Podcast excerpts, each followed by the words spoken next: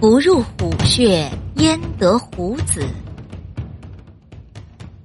东汉明帝时，班超同匈奴打仗，立了大功，于是皇帝便对他委以重任，派他出使西域。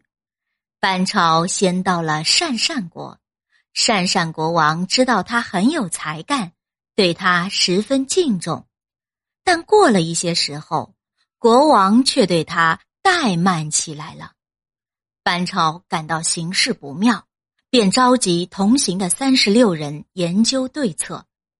他分析当时的情况，说：“最近鄯善国王之所以对我们冷淡，一定是北方的匈奴派了人来联络，使国王犹豫起来，不知道应该和谁修好。”我们已经处于很危险的境地了。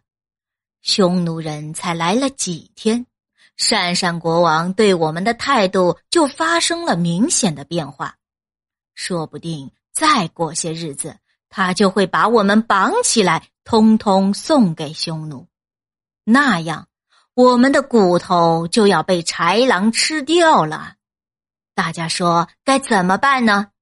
同行者异口同声的回答道：“不管是死是活，我们都听你的。”班超十分激动的说：“对，不进老虎洞就得不到小老虎。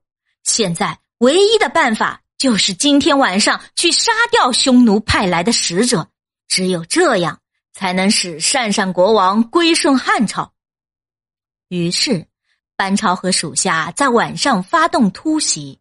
一举消灭了匈奴派来的使团。第二天，班超提着匈奴使者的脑袋去见鄯善国王，国王大吃一惊，马上表示愿意和汉朝永久友好。